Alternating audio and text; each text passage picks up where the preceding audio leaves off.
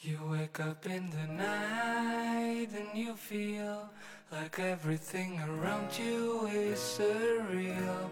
You cannot find the day and let go of all the things that haunt you from within, of all the things that make you feel so unreal.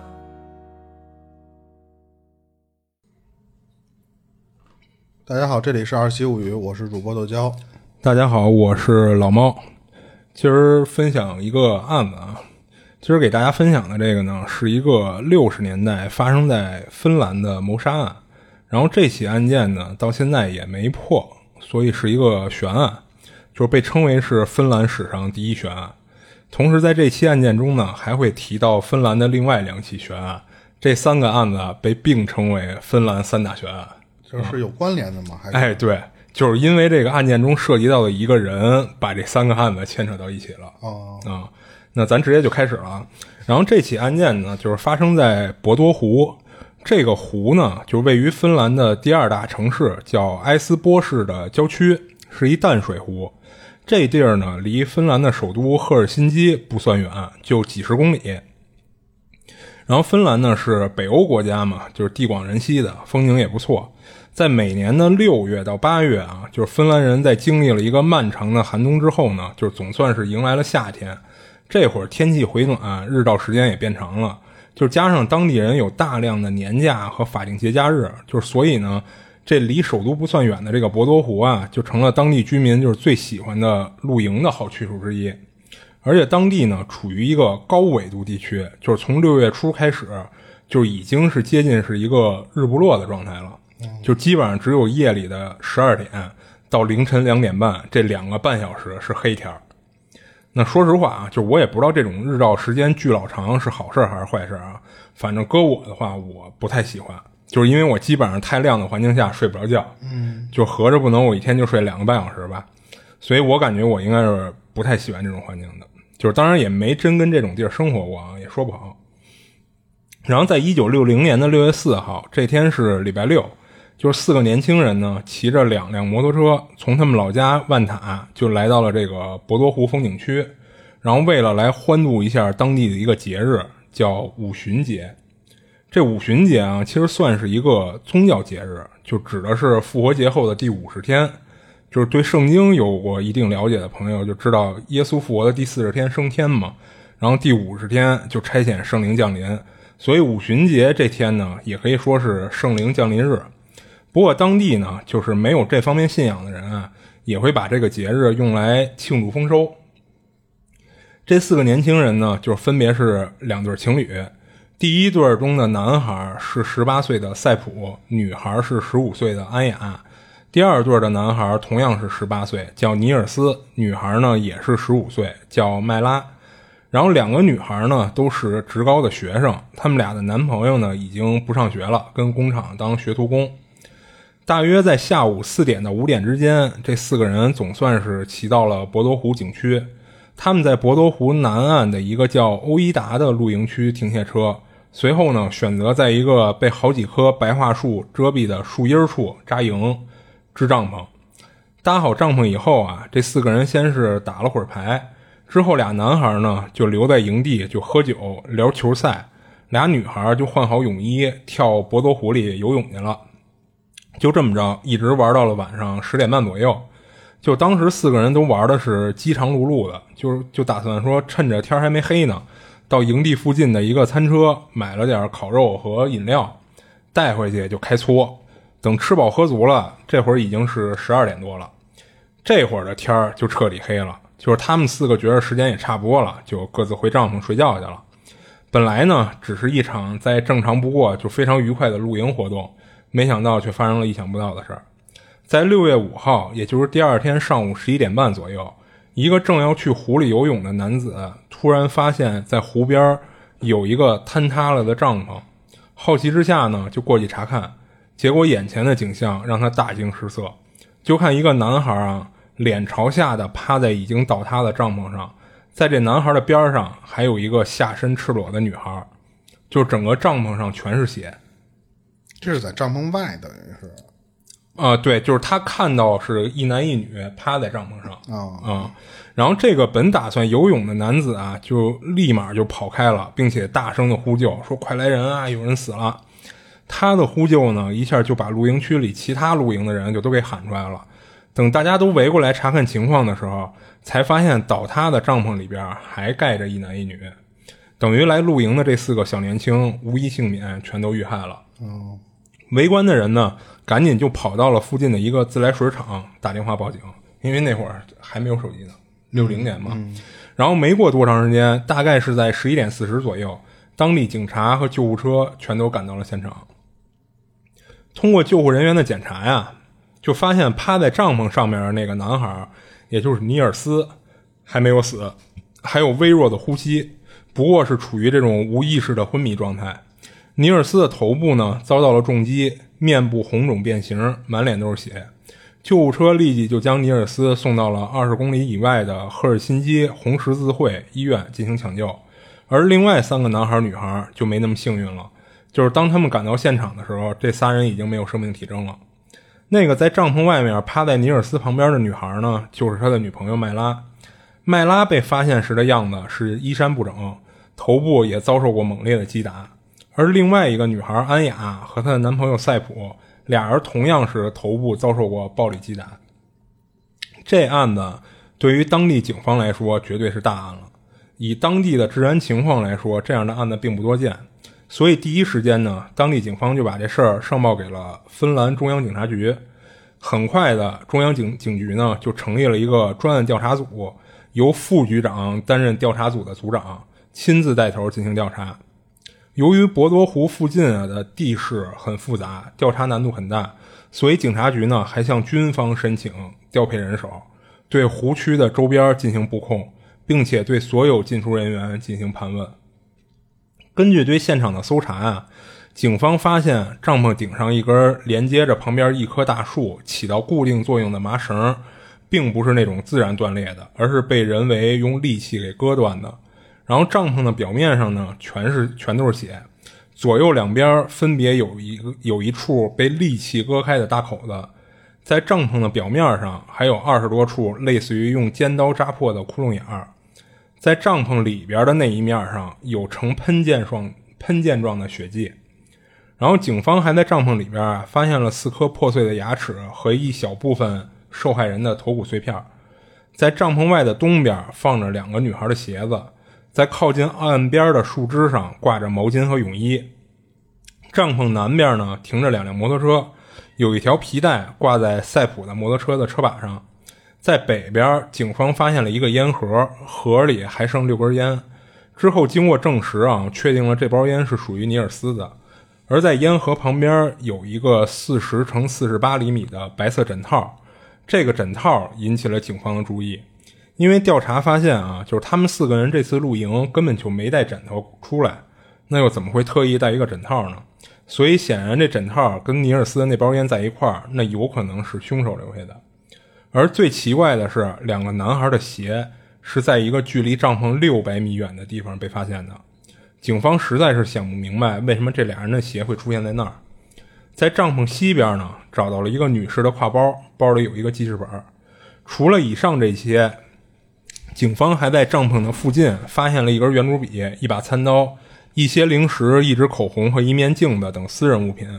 经过和四名受害者的家属进行确认，除了找到的这些东西以外，还丢了一些东西。警方列出了一份清单。赛普呢，他丢了一钱包，里边有两千五百块钱的现金。这钱包呢，还是一个定制款，内侧刻着赛普的名字。然后还丢了一个摩托车的驾照、摩托车钥匙、一件皮夹克、一块镀金的怀表和一把多功能的工具刀。而他女朋友安雅呢，丢了钱包，里边有照片和一百五十块钱现金。哎，他他是怎么确定这东西就丢了的呀？就是什么呀？就是他们先联系这四个受害者家属，就是问他们，就是你们知不知道他们这次露营都带什么东西了？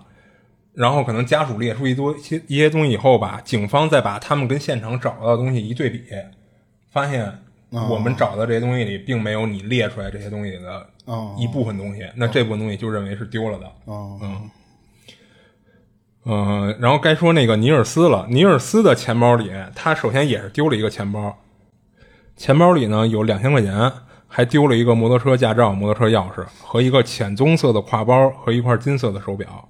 然后至于尼尔斯的女朋友麦拉呢，她什么都没带。嗯啊，这会儿警方啊就配合大量的军队人员对这个博多湖的岸边和水下进行搜索，过程中呢还利用了警犬和金属探测器。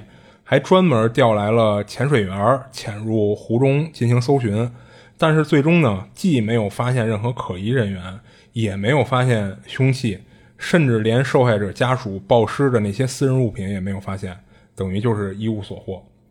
然后六月八号，也就是案发三天之后，芬兰国内的权威医学专家对这三名被害者进行了尸检。三名受害者的死因呢，全都是头部遭受了大面积的钝器伤，导致严重的脑损伤而引起的急性循环衰竭。在他们的手臂上都有防御性伤痕，身体上呢也有被刺伤的痕迹。其中那个唯一的幸存者尼尔斯的女朋友麦拉是这三人中受到刺伤最多的人，光是他脖子那位置就有十五处刺伤。而奇怪的是什么呀？他的这些刺伤啊，根据出血量来判断，竟然是在死后造成的。等于是麦拉是先被杀害后，凶手又拿刀什么的捅了他脖子十五次。哦，那看样子就好像是这个凶手跟麦拉有有仇似的。然后还一点奇怪的什么呀？就是咱之前介绍他们四个被发现的现场，啊，说这个麦拉被发现的时候不是衣衫不整的吗？但经过法医的检验啊，却发现麦拉没有被性侵。嗯啊。这些矛盾的信息呢，就让专案组人员觉得十分困惑，就是想不明白凶手作案的动机到底是什么。就如果说是谋财，为什么等于只拿走了摩托车钥匙，但却不开走他们的摩托车？那如果是劫色的话，为什么两个女孩都没有被侵害的迹象？那凶手又是怎么做到在短时间内就残忍杀害三人并重伤一人的？那为什么两个男孩的鞋子会出现在六百米之外？没有凶器，没有目击证人，没有嫌疑人，这个案件几乎就是无从下手。但万幸的是，还剩下了一位幸存者。警方呢就把所有希望都寄托在了尼尔斯的身上，而他呢依旧在医院里昏迷着。终于在六月九号，已经昏迷了三天的尼尔斯苏醒了。这对于此时正一筹莫展的专案组来说是一个好消息。他们立马就赶往这个赫尔辛基红十字会医院。想通过尼尔斯来了解一下案发当天的情况，看看能不能问出一些新的线索，从而来帮助他们破案。但很快，他们的希望就破灭了，因为尼尔斯说他有印象的最后一件事，就是那天晚上他们四个人跟帐篷里互相说了句晚安就睡着了。之后的事情他完全没印象。就虽然尼尔斯已经清醒了，但由于伤势过重，在医生的建议之下，警方并没有对他进行太长时间的询问。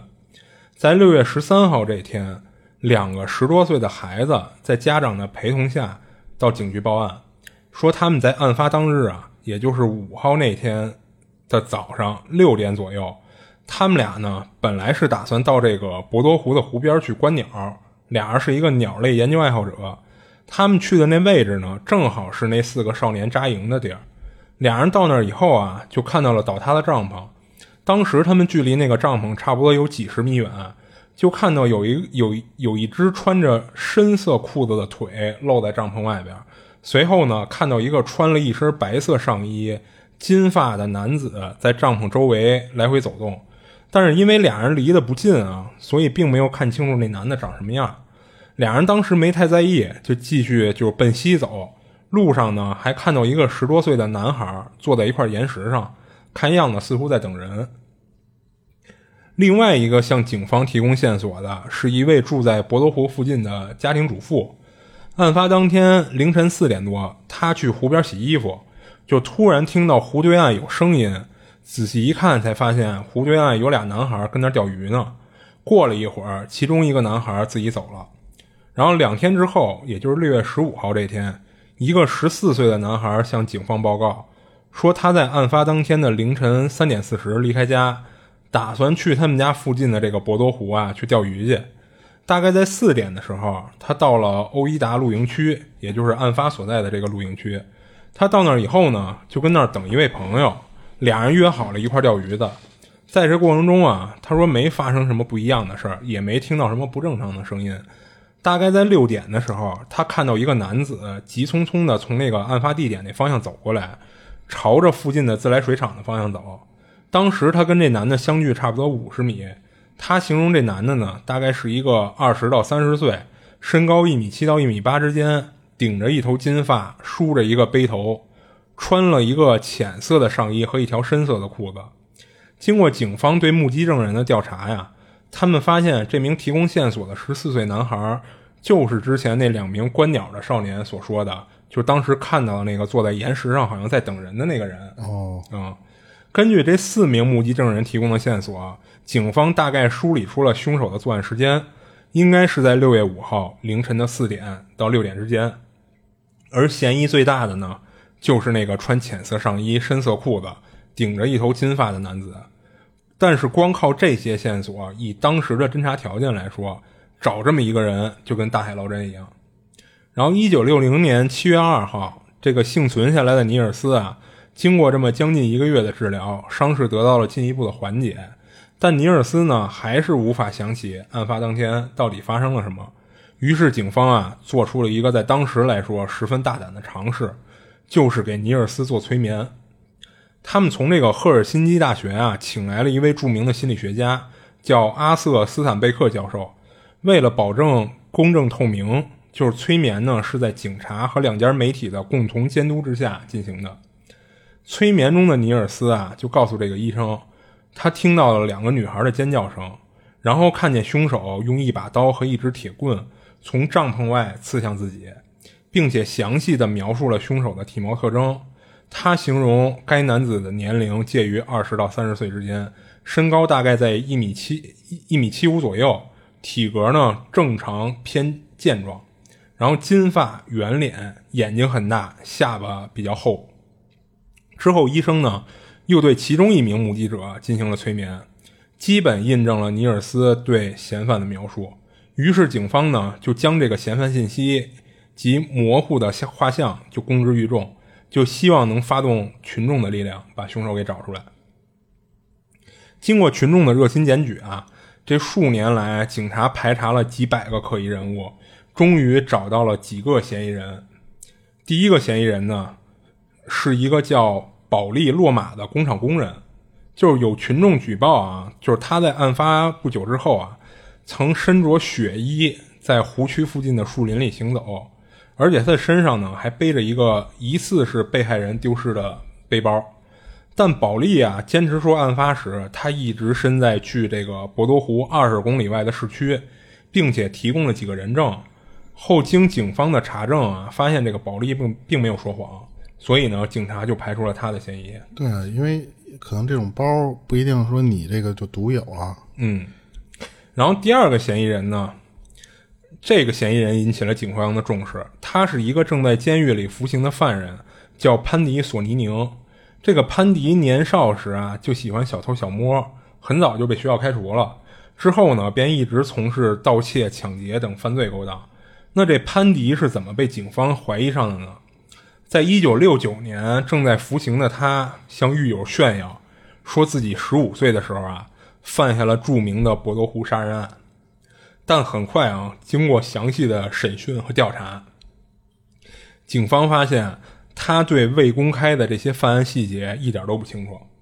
而且呢，这潘迪这人啊，他有严重的精神疾病，还有长期服食毒品的习惯。就病情严重的时候啊，这潘迪经常会胡说八道的。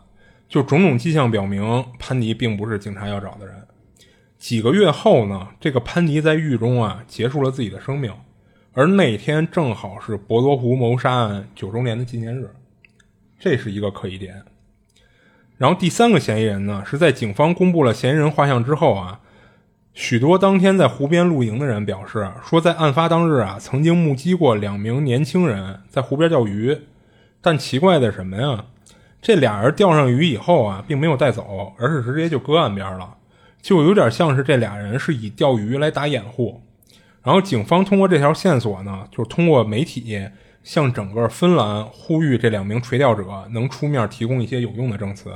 但是呢，这俩人就跟人间蒸发了似的，既没出面说些什么，也没有任何人能提供这俩人详细的信息。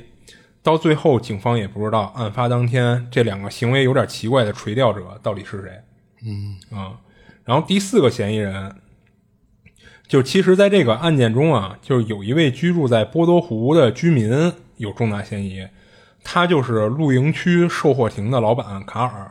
警察接到了多个举报卡尔的电话，这举报者呢都说这卡尔的脾气暴躁和对露营者的敌意是远近皆知的。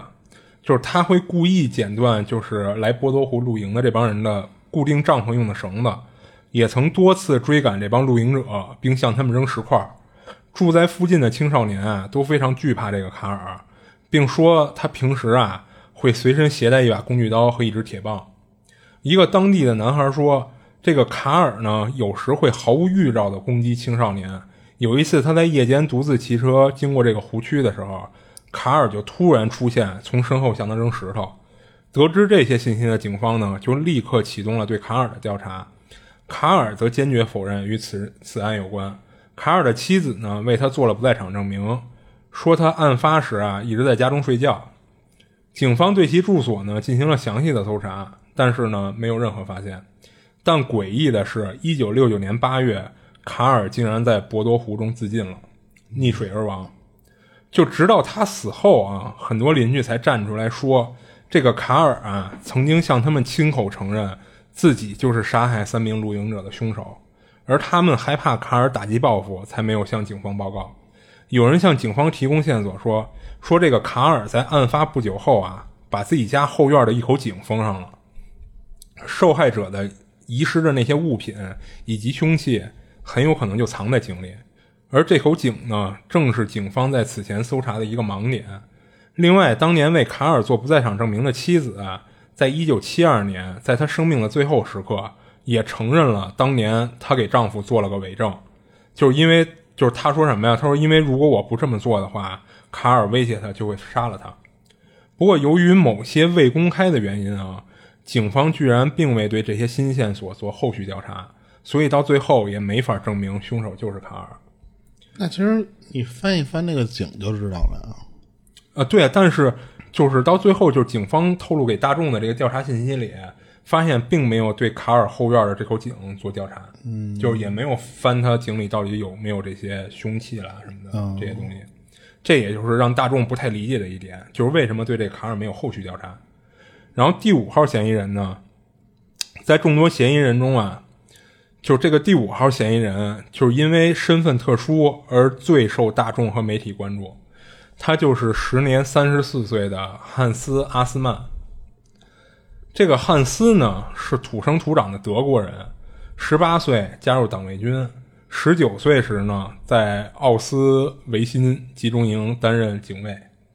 一九四五年呢，德国战败后啊，这个汉斯被苏联军队俘虏，并被培养成为一名。克格勃间谍，在二十世纪五六十年代，他一直在芬兰活动。此人之所以被怀疑呢，就是因为案发前后，他刚好就住在距案发地五公里的地方，而且案发后第二天一大早，他就因身体不适来到了赫尔辛基医院接受诊治。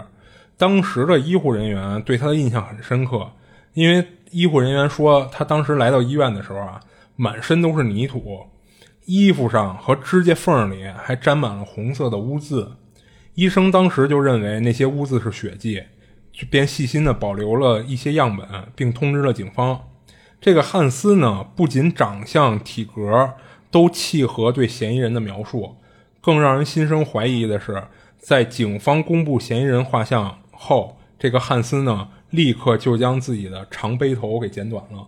哦，啊，警察对汉斯呢进行了调查。声称他有确切的不在场证明，但这次警方的这个就是他公布的这个结果，大众并不买账，要求警方公开他们调查的详细内容。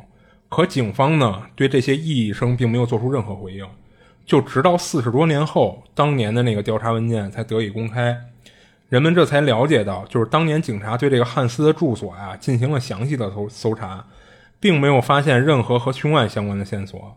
案发时呢，这个汉斯说正在情人的家里睡觉，而情人的房东也可以证明，就是案发那天清晨啊，他们一块吃了早餐。所以汉斯呢并不具备作案时间。至于为什么去医院治疗时会穿着血衣以及指甲缝里的血色就红色污渍，汉斯解释说他平日里喜欢喝酒和绘画，前一晚呢喝酒喝多了才会身体不适，而那些红色的污渍啊，仅仅是他画画时候的红色颜料。最后警方没有验出来吗？啊、你听我接着讲啊。这个完美的不在场证明让警察打消了对汉斯的怀疑，所以也没有对医生保存下来那个红色污渍样本做任何的跟进检测。哦，等于在警方在四十年后公布的这份详细调查里，并没有检测那份样本啊。然而呢，就这份迟来的报告啊，还是不能消减公众对汉斯的怀疑。这又是因为什么呢？就因为汉斯这人啊，不仅是博多湖谋杀案的嫌疑人，更是其他两起悬案的头号嫌疑人。一个是一九五三年的库里基萨利谋杀案，一个是一九五九年的图利拉赫蒂双重谋杀案。这两个案子和这个博多湖惨案并称为芬兰三大悬案。巧合的是，这三起案件居然都和同一个人扯上了关系，而这个人就是汉斯·阿斯曼。这他妈值了呀！啊，然后咱咱简单讲一下那两起悬案啊，就是以及都跟汉斯有什么样的关系。这个库里基萨利谋杀案呢，是发生在一九五三年五月，年仅十七岁的这个萨利啊，在从教堂骑车回家的途中失踪了。同年的十月呢，他的遗体在离家不远的一处沼泽中被发现。警察当时认为凶手的作案动机是劫色，并且是一个惯用左手的人。巧合的是，案发当时汉斯不仅就在附近，同时他也是个左撇子，而且他的车呢和目击者在案发现场看到的车是同一车型。不仅如此呢，这个汉斯的妻子在在警警方询问的过程中啊，还告诉警方说，案发当晚汉斯的车身上啊有一块明显的凹痕。一九五三年十月底，在这个被害女孩的葬礼上，汉斯和很多民众一块参与了悼念和送行。很多人认为这是他良心上不安才会去参加葬礼的。然后，一九八八年，在汉斯弥留之际，接受了一位退休警探的访问，他还说了这么一段话：“他说，我可以告诉你一件事儿，那是一个意外，而且必须被掩盖，就是否则我们的行踪就暴露了。”虽然我的朋友是个好司机，但有些事故是无法避免的。我想你能明白我的意思。他等于跟那个警察说了这么一段话，然后这段话后来被很多人解读为等于是汉斯招供了、招认了，就是当初那小女孩就是他们撞死的。哦，只是因为他的这个身份比较敏感。哎，对，就是解读这句话的意思就是这样。然后时隔六年，一九五九年的八月。芬兰又发生了举国轰动的图里拉赫蒂双重谋杀案，就是汉斯呢再次被警方列为此案的嫌疑人。两位失踪少女的遗体在图里拉赫蒂的沼泽中被发现，她们浑身赤裸，但没有被侵害的迹象，死因呢都是头部遭受了重创。案发时，汉斯恰好也在附近活动，并且他对该地区的地形非常熟悉，有重大作案嫌疑。可到最后，警方再次放走了汉斯。在博多湖这个案子的数年后啊，就是举办的那个遇害者葬礼上，有人无意中拍下一张照片，就人群中呢出现了一张和嫌疑人画像惊人相似的脸，而且也像极了汉斯本人。可经过警察多方询问，竟没有一个人知道照片中的男子到底是谁。一些芬兰民众认为啊，就是经历这个苏芬战争并且战败的芬兰啊。主权和外交呢，长期受制于苏联。汉斯呢，作为苏联派来的间谍，在芬兰实际上是享有政治优待的，政府不敢轻易把他怎么样。就所以民众认为是警方故意放了他一马啊。然后让我们再回到博多湖惨案啊。然后至此为止呢，就是能够进行的调查其实都陷入了僵局。就是尽管受害者家属和公众啊向警方不断施压，但由于缺少破案的关键性证据。在此后的四十多年里，这个博德湖惨案始终是悬而未决。可就在二零零四年，案情突然发生了一些变化。芬兰国家调查局向媒体公布了一条消息，而这条消息让所有人都瞠目结舌，就实在难以想象。案发后四十四年，身为唯一的幸存者，尼尔斯竟然作为博多湖谋杀案的嫌疑人被警方缉拿归案。此时的尼尔斯已经六十二岁了，就刚从公交司机的岗位上退休。经历过那场惨案后呢，他依旧住在博多湖旁的这个埃斯波市。此后呢，结婚生子，过着波澜不惊的生活。在二零零五年八月四号，就是该案在埃斯波地区法法院开庭审理。此时的尼尔斯呢，已经在看守所中待了一年多了。在法庭上啊，检方提交了最新的 DNA 证据，并向人们描述了波多湖谋杀案的另一个版本。就是案发当日傍晚呢，这个酒后的尼尔斯啊，和他朋友塞普发生了一些口角，并且上升到了肢体冲突。而后呢，尼尔斯向女友麦拉求爱，却遭到了拒绝。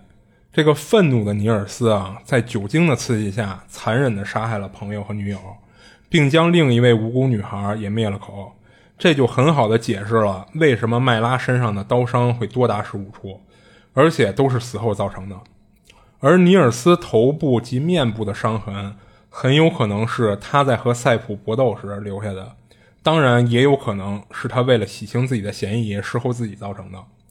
毕竟尼尔斯不到三周就康复出院了，就说明他的伤势其实并不严重。这听起来其实十分离奇，但却又完美的解释了各种疑点。而在尼尔斯谋杀完后呢，为了迷惑警方，阻碍案件的侦查，尼尔斯将他们的个人物品、钱包什么的四处藏匿，然后又把麦拉的这个裤子呀给退到脚踝，衣服拉到肩膀的位置，伪造成麦拉被人强奸的和他们被人抢劫的样子。而为了逃避制裁呢，他又假装苏醒后的失忆。然后支持检方做出这些推断的证据啊，是因为 DNA 分析技术的，就是。逐渐的发展嘛，完善。哎，对，在二零零三年，就办案人员啊，对这些证物做了二次检测。就是分析报告称说，在凶案现场六百米处找到那个尼尔斯的鞋子上，发现了大量属于三名死者以及尼尔斯的血迹。然而呢，并没有发现任何其他人的 DNA。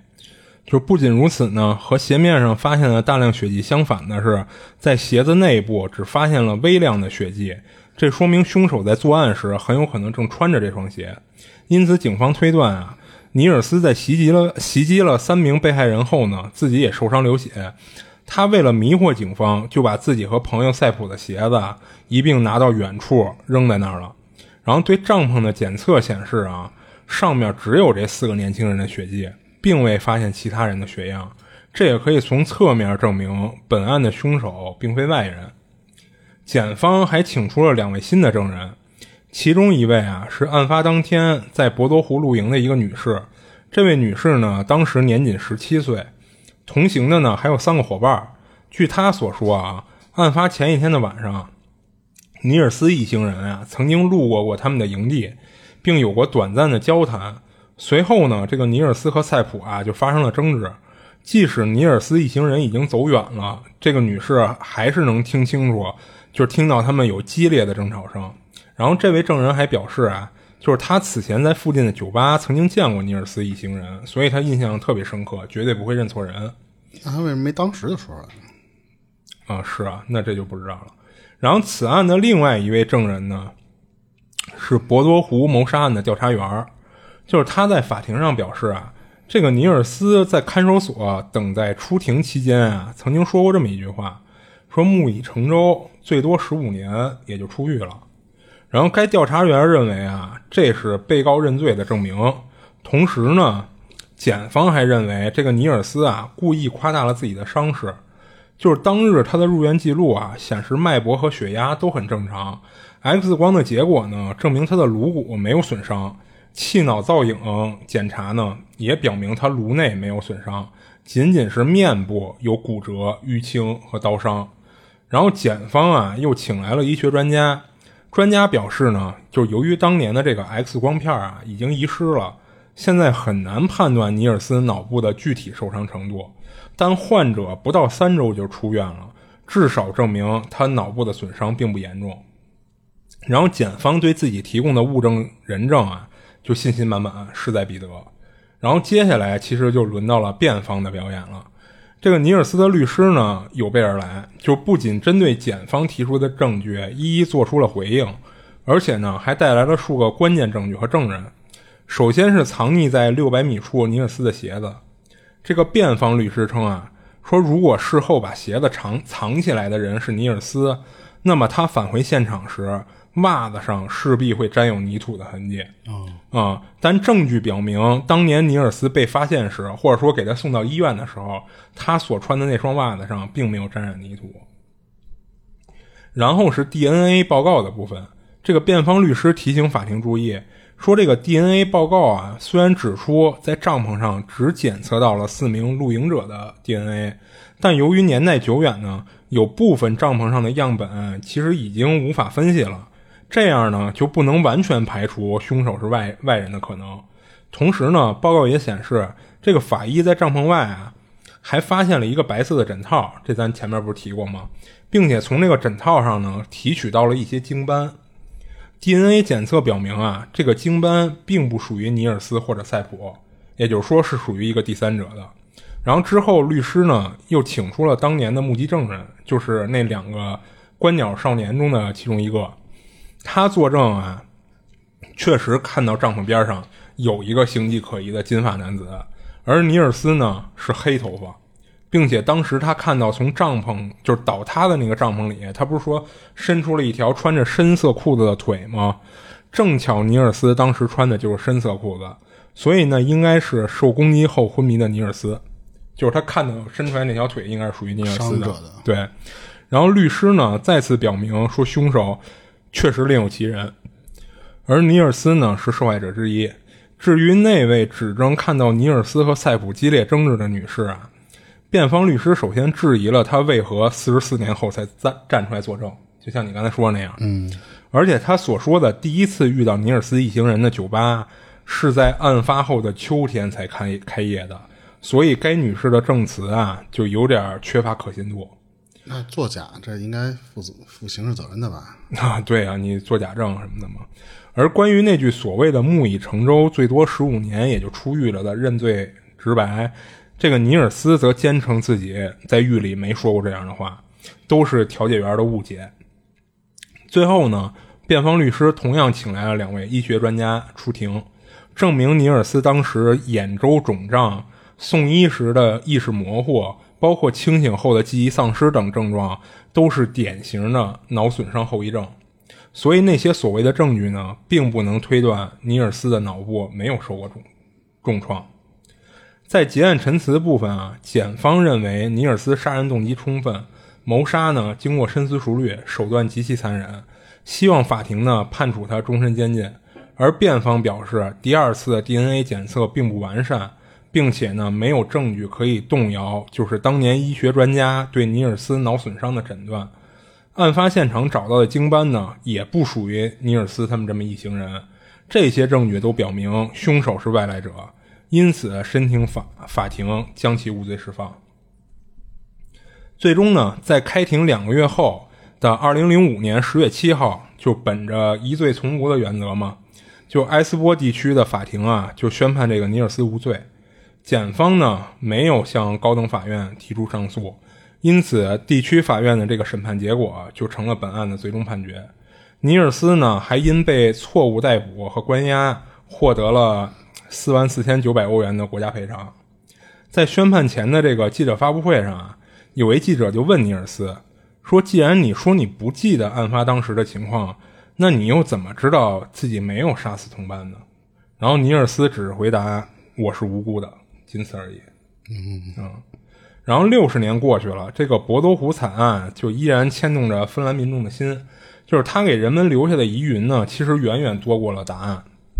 就这场悲剧啊，让这个芬兰民众在户外露营时就更加注意自己的安全了，也诞生了芬兰著名的死亡金属乐队博多之子。就是一首发表于二零零五年的单单曲，叫《Are You Dead Yet》。似似乎在问，似乎在问凶手：“你还活着吗？你是谁？”啊，就是这首歌，到时候咱可以听一听啊。但是我觉得，呃，如果要是凶手是他自己的话，那应该案发现场会有一些在留他指纹的凶器。这就呃但问题是，就是到最后警方没有找到凶器，对啊，所以你就没法直接证明，就是因为你看啊，他们四个人去露营，你在这些帐篷呀，包括四个人这些私人物品上留有尼尔斯的指纹啊，或者他的血迹，这都是一个正常现象，对吧？嗯啊、你这如果他们发现这个帐篷里没有尼尔斯的这些痕迹，这才有问题呢，就显然是刻意的抹除过嘛，这才有问题。所以呢，就是如果你找不到凶器，而而且没法确定凶器上有尼尔斯的痕迹的话，那你这事儿你很难去判断就是尼尔斯干的我觉得更像那个克格勃。啊。我当时怀疑的一点是，他有可能是个双料间谍，就是两边都拿他当间谍去刺探一些情报去，但是呢，啊嗯、这边也不想让他的身份曝光，那边也不想让他身份曝光，所以嗯两边都力保他呢。那你说他为什么要杀害这四个年轻人呢？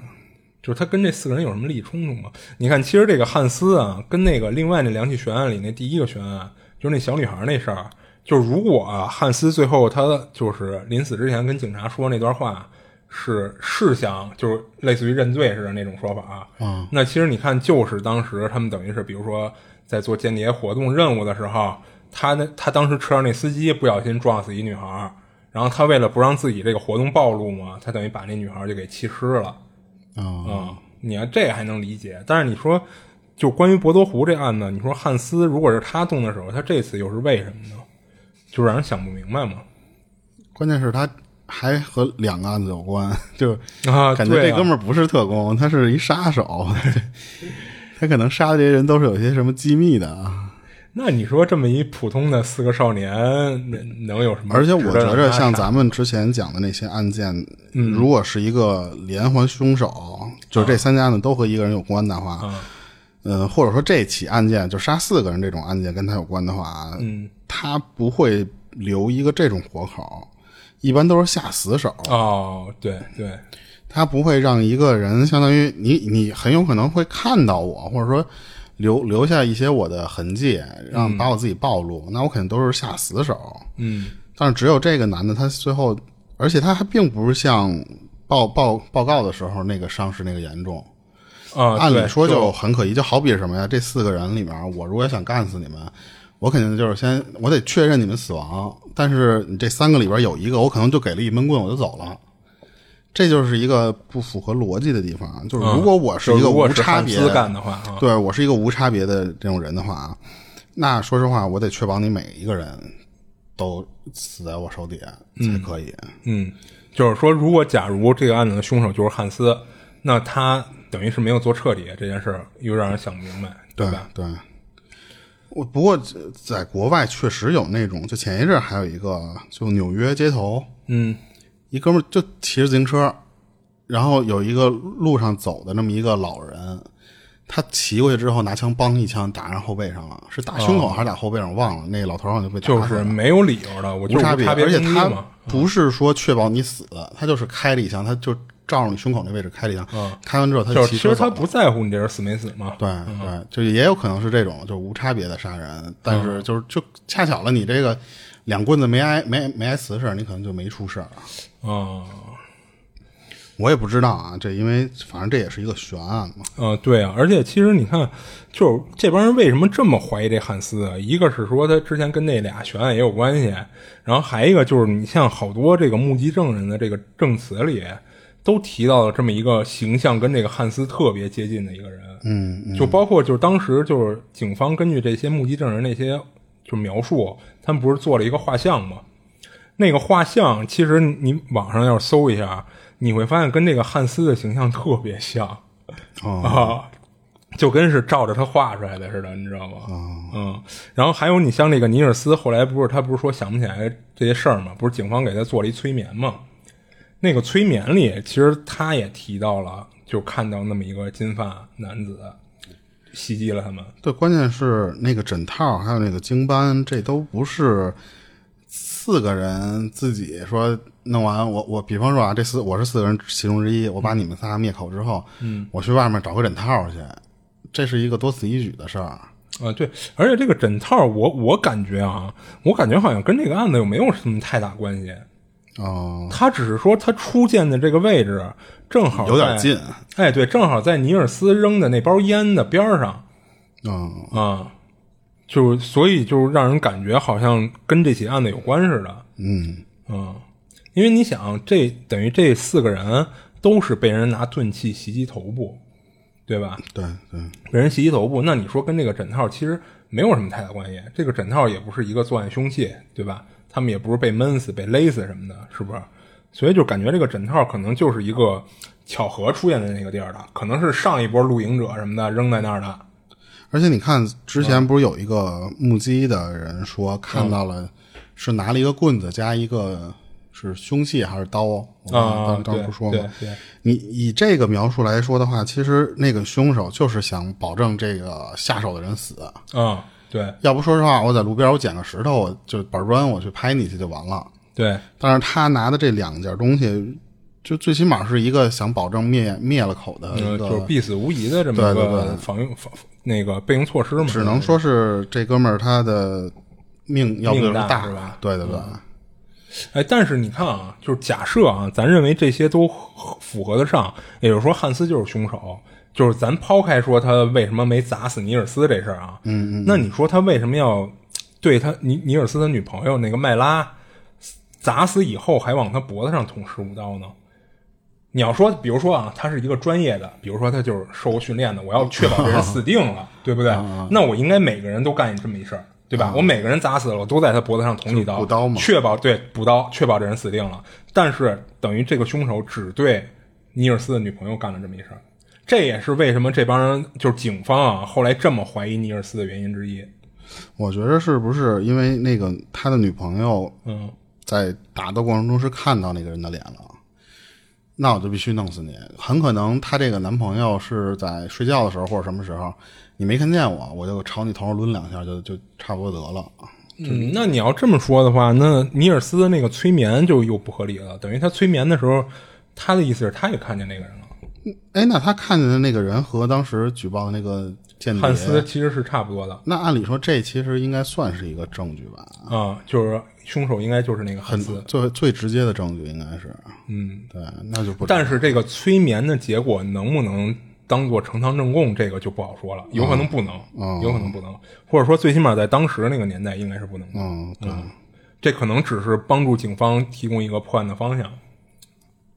他这反正就是，我觉得一点奇怪是什么？你说嗯他这个是间谍啥的，啊但是一直也没有一个理由或者动机是什么。啊，对啊，就就像我说的，他杀那小女你孩，除非是无差别，就是随机杀人。但是你这样不相当于是会就暴露他自己这个间谍的身份吗？就是等于给自己最起码说给自己添加麻烦了嘛，就是那这哥们儿可能是先先水忍，什么就是先水忍啊，就干好事儿干太多了之后，看人性恶的太多了，然后他就就黑化了，就是那种人。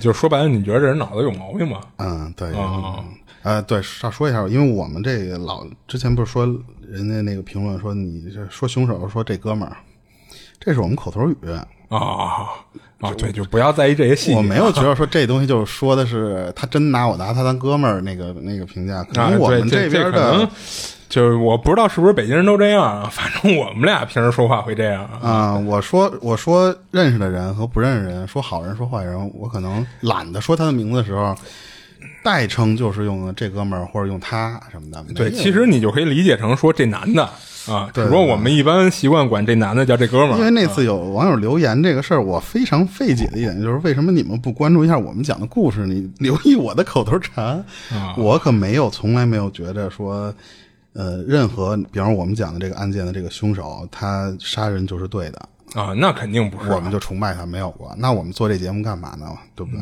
嗯啊，行行，不聊这些啊啊。然后其实这案子，就是我觉得还有就很多疑问没有解开嘛。就是一个是什么呀？就是你还记得，就是当时那两个观鸟的人，呃，不是那不不不是两个观鸟人，就是有一个钓鱼的人。他说他凌晨四点就到那附近的时候，他不是在等他一朋友过来一块钓鱼吗？他说他在等的过程中，他没有听到这个，就是就这四个露营的人那块发出任何声音。就是你说，如果这个是一个就被人袭击，嗯嗯，被人袭击的话，而且你看啊，就是当时那个法医给他们验伤的时候，最起码那三个人，或者说这四个人啊，他俩胳膊上都有那种抵御性伤。嗯，抵御性伤的话，证明他肯定是清醒的清醒状状态下哎，对对，就是比如说人家要拿什么东西抡你或者砍你，你举起俩胳膊，就自然而然去防护你的头部嘛，对吧？对对会产生这样的抵御性伤。那也就是说，肯定会发生打斗了。那发生打斗为什么会就是离着很近的这个人就什么什么声音都没听到？嗯这是这个案子特奇怪的一个点。或者是可能在四点之前这事儿就发生了。哦，就是说，那那说白了就是警方推断的这个案发时间就不太准，嗯，就等于在这个钓鱼这哥们儿来之前，这个事儿就已经结束了对对，嗯、而且我哦那也有可能那有可能以我自己的看法来说啊，比方说咱俩去钓鱼去了，啊突然跟咱说咱俩钓鱼那天五十米开外死一人，你让我回想任何细节，我其实想不起来的。啊我很难记得很清楚，说四点那会儿那那片区很安静，嗯我可能很难回忆到这些事情。啊！不，那你可能就会跟人说，我没听到什么声儿啊，就我没听到什么奇怪的东西。对，就有可能是发发生了，但是你当时哦，你的意思是说，等于其实他有可能是一个奇怪的事儿。啊，有可能当时他听到了一些什么东西，但不是那种就是能大到就是让他印象深刻的。救命、喊喊杀人，哎，对对，就是那种那种就是特别刺激性的声音，对，很有可能，比方说咱们这儿钓鱼，隔壁或者对河对岸啊，突然扑动一声啊，对，有一动静啊，我说谁谁扔鱼食呢？其实那时候可能是有一人抛尸。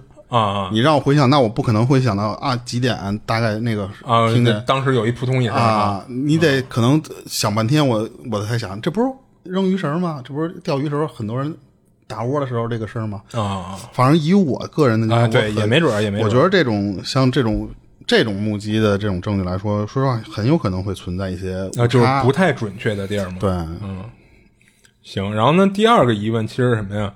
就是说，如果这个尼尔斯，就其实咱这可能刚才也提过了啊，就是如果说尼尔斯不是凶手的话，他女朋友麦拉为什么会遭受比其他受害者更严重的伤势？嗯，就尤其是脖子上那个死后造成的十五刀，就是像你说那种，如果这哥们儿就是为了确保我杀的这帮人都死定了，我补刀，那他应该是每个人都补刀 你也说这哥们儿，那我就平衡了。啊啊是嗯，我觉得很有一种可能，就是被补刀的这些人都是看见了，啊，就是你认为可能只有他女朋友看到了，我得确保你死。就或者说这个凶手认为只有他女朋友看到了，嗯，就是他当时可能看见他女朋友睁眼了，对哎，但是那这点又不对了，那他们那个抵御伤是怎么出现的？那你睁眼了，我打你，你也得你要抵抵御伤啊。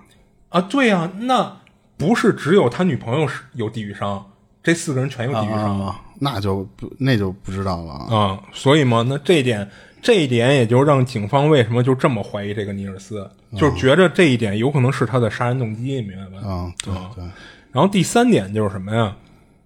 就是那个多个目击者在证词中提到那个金发男子到底是不是汉斯这一点，嗯嗯，这一点其实就很难去考证了。你说这算不算完美犯罪？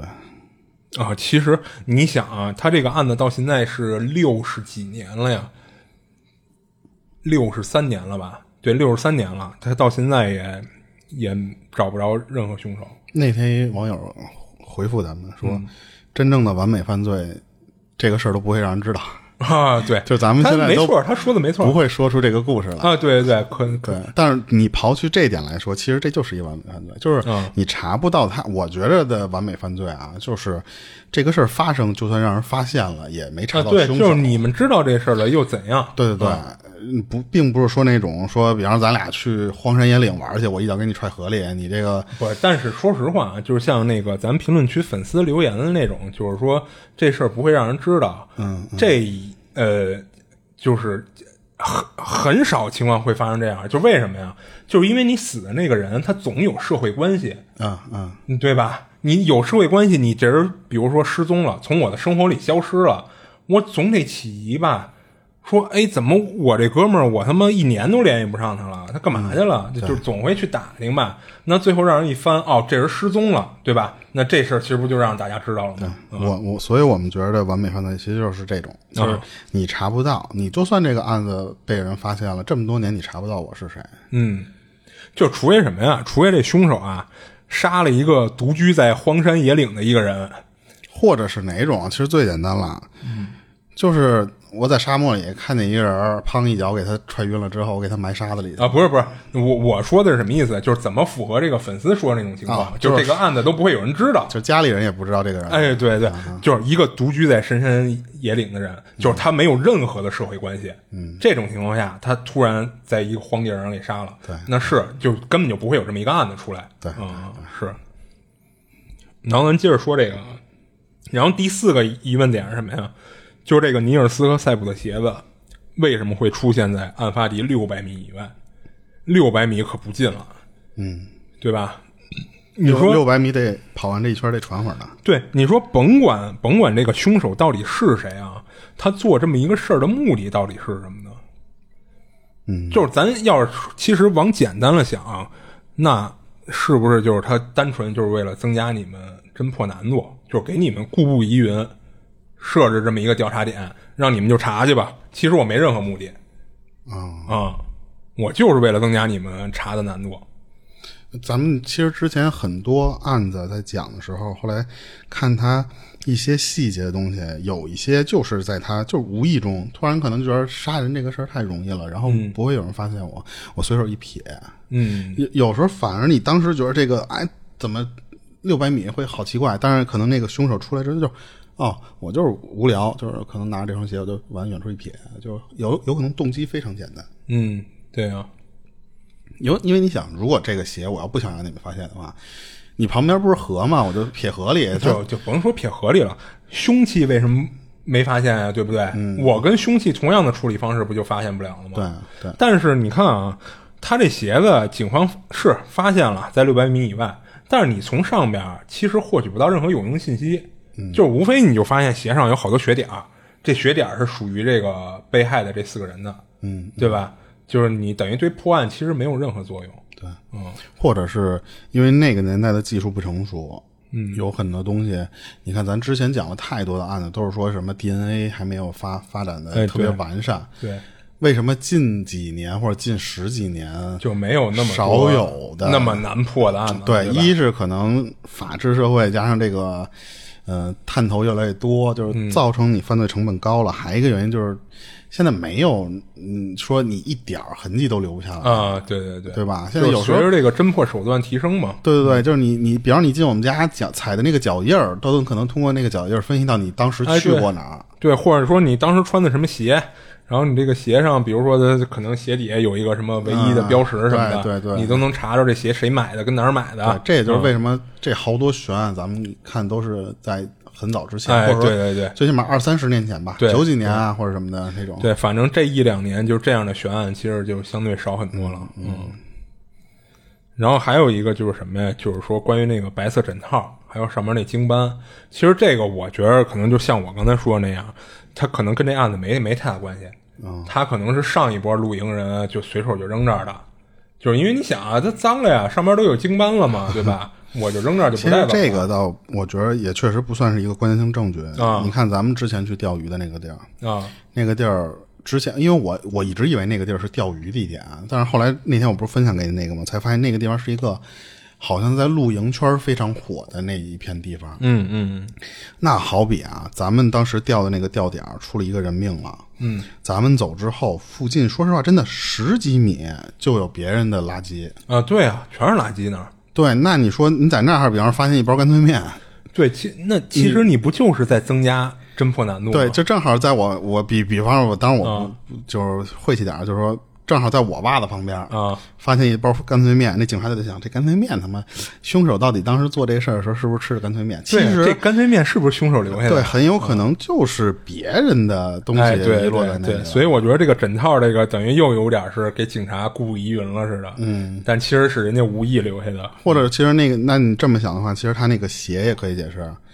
比方说啊，我就是小年轻，我就是脚欠，我就看见那个路边有人那儿两双鞋也没人了，我咚咚咚我踹着走了，踹到六百米的时候，我该到家了，或者说我该上车，我走了，不是，这踢踢走六百米，这确实有点太闲了。我就是闲得慌的话，也可以能强行解释嘛，就是为什么到六百米以外嘛，嗯，对吧？嗯然后还有一点什么呀？就是这案子里，你看，其实在这几十年间啊，警方不是等于列了几个就是重要嫌疑人嘛，或者说他们认为可能是最有可能是凶手那么几个嫌疑人，其中有两个就甭管是说吹牛逼啊还是什么的，就不是有俩人都承认自己就是凶手吗？嗯，而且这俩人为什么都自杀了？嗯，这点也是一个就是挺让人疑惑的一个点。就国外有一批这种人，就如果你看那个《红龙》的时候，嗯，第三部吧，《红龙》是还是第二部来的？那个《红龙》的那个男主，他就是为自己信仰或者他深信这个事儿跟他有关系，他就给自己献祭了。啊、就是有一批神经病，我当时我看那个电影的时候，我就不明白，脑子不正常。他就是狂热的信徒，或者说他觉得就是类似于这事就是跟我有关系，然后一到那个点儿，我就觉得我不行，我得做点什么东西，我得献祭我自己。国外老觉着得献祭点什么东西似的，就可能那个文化差异，那帮疯子就是这样，就那你听这有像不像那个世界上一些那个恐怖袭击、恐袭，然后会有一些那个那种组织跳出来说啊，这事儿我干的，那然后那个为个跳出来说了增加这事儿我干的自己的品牌影响力。啊，对，就是说这帮逼，其实你可以想成也是这样，对对啊，就是我我承认，对，那你们知道那特牛逼那大案吗？就是我干的。你想，其中一个人还是在监狱里跟自己狱友吹牛逼，你想吧，就是在国外还有什么事儿？咱之前讲的那个啊，那哥们儿进监狱了之后卖自己头发给自己粉丝，啊，在国内我估计是不太会有这种脑残行为，但是国外就是有这种。他是一个连环杀人犯啊但是我就是粉丝，我就就追，玩偶像崇拜就就哈你，就就粉丝粉丝就是头发我都要，就是有可能有这种人。那个红龙不就是为了呃特别崇拜那个汉尼拔嘛？嗯然后他他他把自己说是什么，我就是那条红龙，然后红龙占据我了，我得献祭，我得怎么着？最后他给自己玩死了吧？我记得啊，就是就真的就觉得脑脑子就瓦特了，就是那种。是，关键这俩人还自杀了，我操！行，你这个都讲完了吗？没了嗯那今儿这个可以就先到这儿啊行然后这个案子也是没有破的哈。啊，没有破案啊没有破。然后我记得这个案子好像也出了一个电影，叫好像就叫波多湖，还是叫还是因为翻译问题，好像叫波登湖。下次咱没有这种确切名字不要说，到时候有粉丝问的话，咱找不着又丢人。啊，没有，它英文叫 Lake Bodom，B B O D O M，就是它那个波多湖的那个名字啊。你你按这英文肯定能搜着啊。行，到时候感兴趣的大家可以去搜一下这个啊对。今儿就先到这儿吧。行，这里是二七物语，我是主播豆椒，我是老猫，下期见。下期见。